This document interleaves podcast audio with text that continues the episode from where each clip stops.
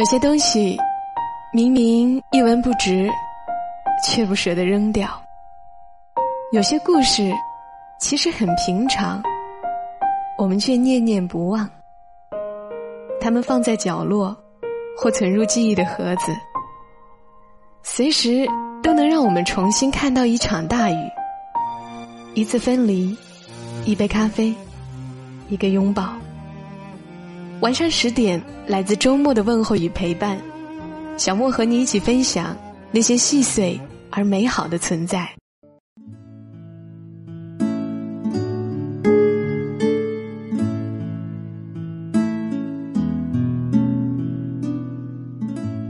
欢迎收听喜马拉雅的晚上十点，我是小莫，大小的小，沉默的默，在湖南长沙带给你周末的问候。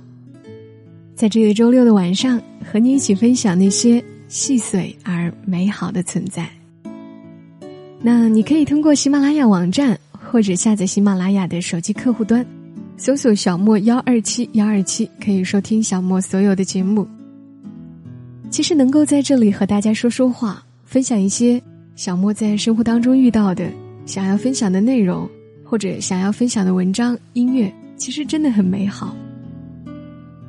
因为有了喜马拉雅这个平台，小莫常常在看到好的文字或者听到好听的歌的时候，就会想：呀，我要回家录节目了，我要把这些东西分享给更多的人知道。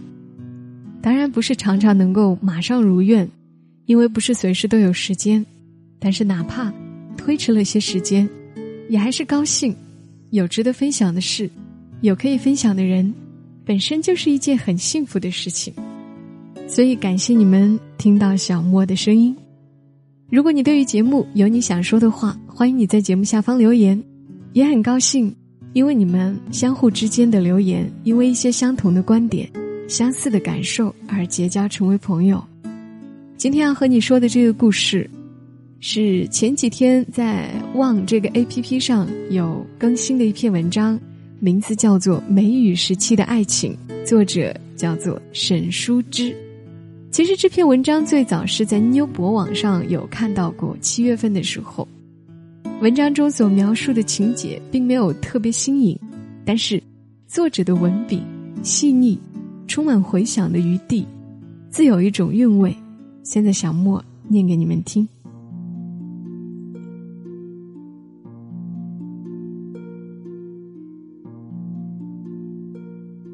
梅雨时期的爱情，作者沈淑之。很多年前，有一段时间，我住在家乡县城的郊区。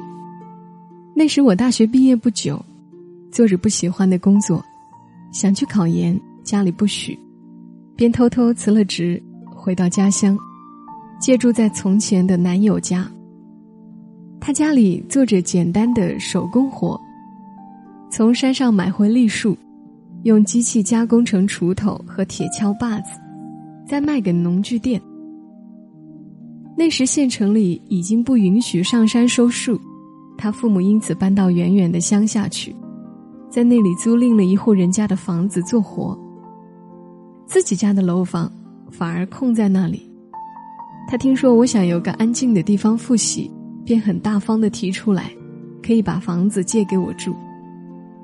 那时我们还没有在一起，我们是高中同学，原本相互喜欢，只是从未认真说明过。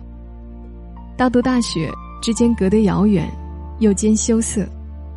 头两年还断断续续写几封信，后来便断了音信。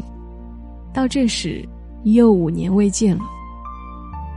我回县城，他来接我，彼此都很不好意思。他骑摩托车带我去屋子那里。路比我想象中要远得多，大约有半小时，才终于到了村里。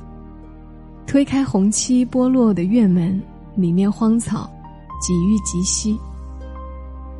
厨房边几棵芍药已过了花期，焦枯的花结在枝头，用手轻轻一摁，就成粉末。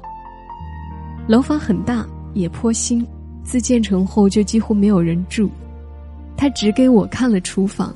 我住的房间和怎么用水泵给太阳能打水之后，他嘱咐我夜里要锁好门，不要让坏人摸进来。然后便骑着摩托车，匆匆回乡下去了。我在这里住着，白天骑车去高中图书馆看书，傍晚回来，因为害怕，每天天还未黑就把门紧紧反锁上，躲进楼上房间里，常常一整天也说不到一句话。我们早晚发一点短信，两个人都很小心。这地方名字叫塘下，村里却有一个圆水塘，水边多风杨，门前一大片荒地，种一棵柿子树，一棵大月季，屋后也是一片空地，有水井，靠近水井的围墙上放着一盆仙人掌，围墙外便是水田了。过了几天，他抽空来看我，翻窗进了旁边没拆掉的他家从前的旧平房，找抽屉里的旧照片给我看。照片很少，只有一张初中时的，很黑很瘦，看起来非常沉默。还有高中时的旧资料，也都放在那里。他那时是数学科课代表，成绩极好，而我数学极差，往往不能及格。到今天，终于可以好奇的翻一翻这人的数学资料，却发现很多题目没有做，或是旁边直接写了一个答案，全然不像我那时的那本密密麻麻写满过程。我不免有些失望。他笑笑说：“那很简单啊，不用写过程。”看完后，重新从窗户里翻出来，站在旧屋的门口。他说：“以前高中毕业的时候。”你开玩笑跟我讲，也许以后哪天跑到你家去找你玩。后来那个暑假，我经常站在这个门口等，希望哪天能忽然见到你，最后你也没有来。心里一惊，想起从前半真半假说出的话，因为不得自由与害怕，终究没有去成。我说对不起啊，以前有点怕你，也不能随便去同学家玩。所以没有来。我们一起骑车去县城，送他去车站。路上，他买了一只很大的西瓜，寄在老板那里，让我回去的时候拿。我很高兴，然而又很愧疚。那时候我们都很穷，西瓜还刚刚上市，是一块几毛钱一斤，一只西瓜二十多块钱，对那时候的我来说实在是太贵了。我费了很大力气，才终于把那只西瓜塞进书包里，非常重。我骑着车，一路担心书包带子会断，终于到屋子里，西瓜和书包都还好好的，切一小半送到隔壁他小婶家给小孩子们吃。天慢慢黑下来，夜里下起大雨，我坐在房间里，慢慢吃另外半边西瓜，西瓜太大了。怎么也吃不完，最后只好很可惜的扔掉了。有一天傍晚，实在很寂寞，便学他的样子，把窗户打开了，翻窗户进了旧屋，拉开抽屉想看看以前那张照片，却没有找到。像一个作案未遂的小偷，我只好又从窗户里爬出来，跳到水泥场基上，却忽然看见围墙上的仙人掌。开花了，太阳快要落下去，鹅黄的花浸在余晖里，柔和如绢纸。我立在屋檐下仰头看，很盼着有人能知道他这时的美。给他发短信，已经写完，终于还是犹豫着删掉了。那时他耽误了找工作的机会，他爸爸便叫他回来。等着各种公务员的考试和成绩，每天帮爸爸一起切割木材。他们在乡下住的地方叫城桥，靠近通往镇中心的柏油路，是我从前上学的必经之路。读初三时，每次来回学校和家之间，都要从这条路上走过。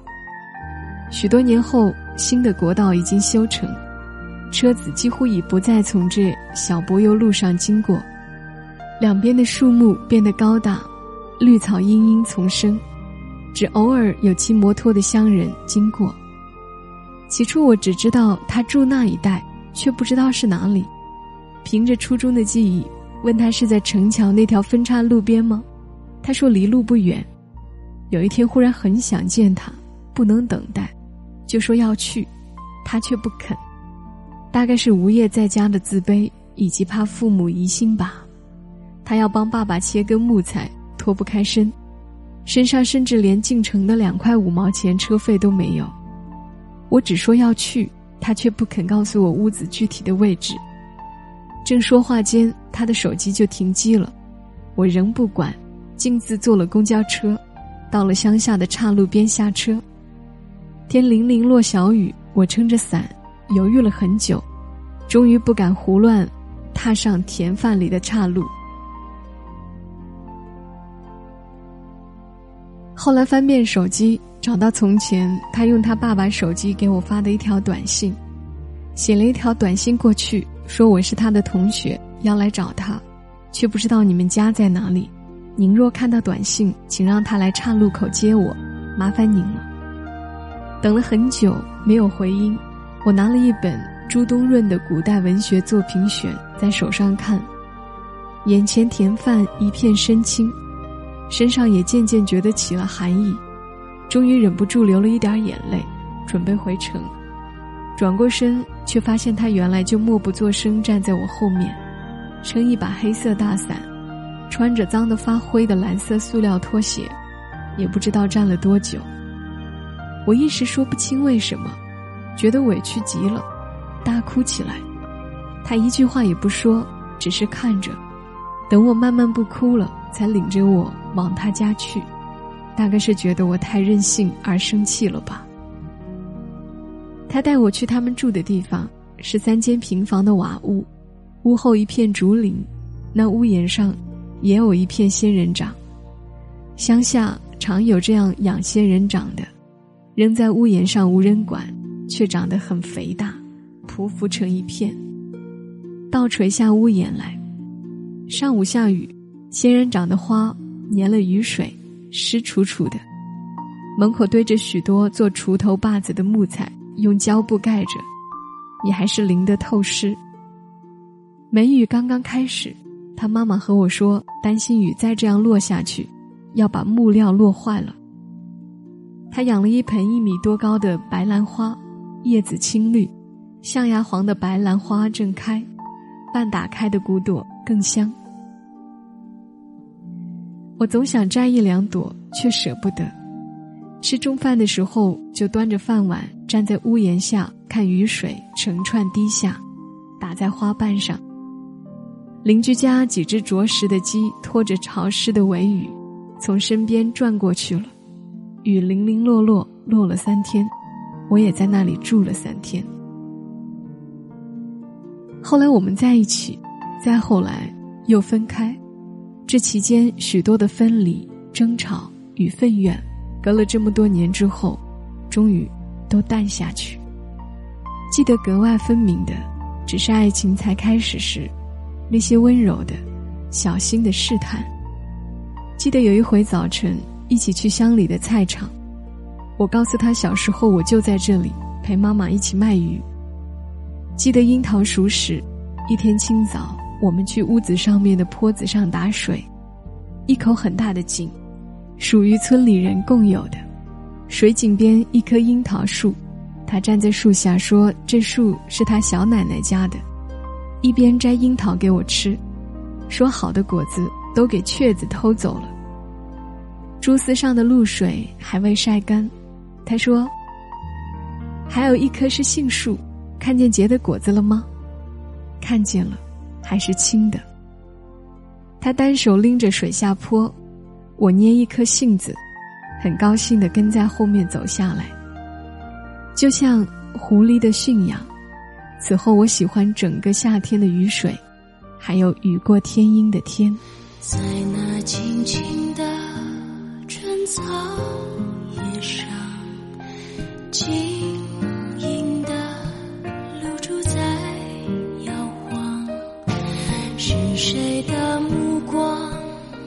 悄开放？是谁的爱独自瞭望？见的世界在天上，看得见的世界就在身旁。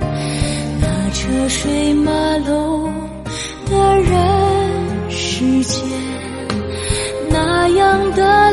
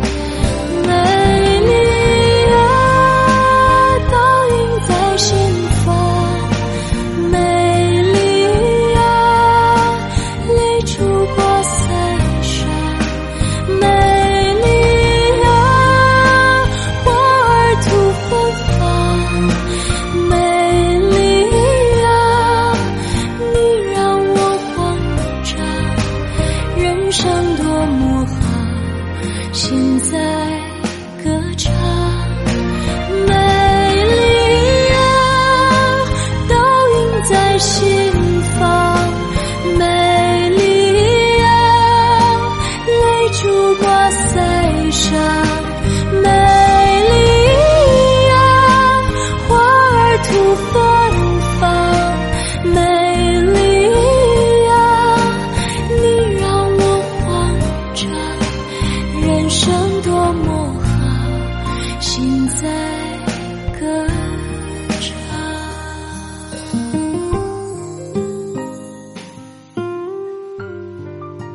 音乐来自于曹福家的版本《美丽》，原唱是陈数，出自于《倾城之恋》那部电视剧。我喜欢这首歌，也喜欢刚刚的这篇梅雨时期的爱情，尤其是最后那一小段，他单手拎着水下坡，我捏一颗杏子，很高兴地跟在后面走下来，就像狐狸的驯养。此后，我喜欢整个夏天的雨水。还有雨过天阴的天，仿佛自己就置身于作者的往事中，自己就是那个捏一颗杏子的姑娘。虽然南方的小莫连挂在树上的杏子都没见过，却真有种身临其境的感觉。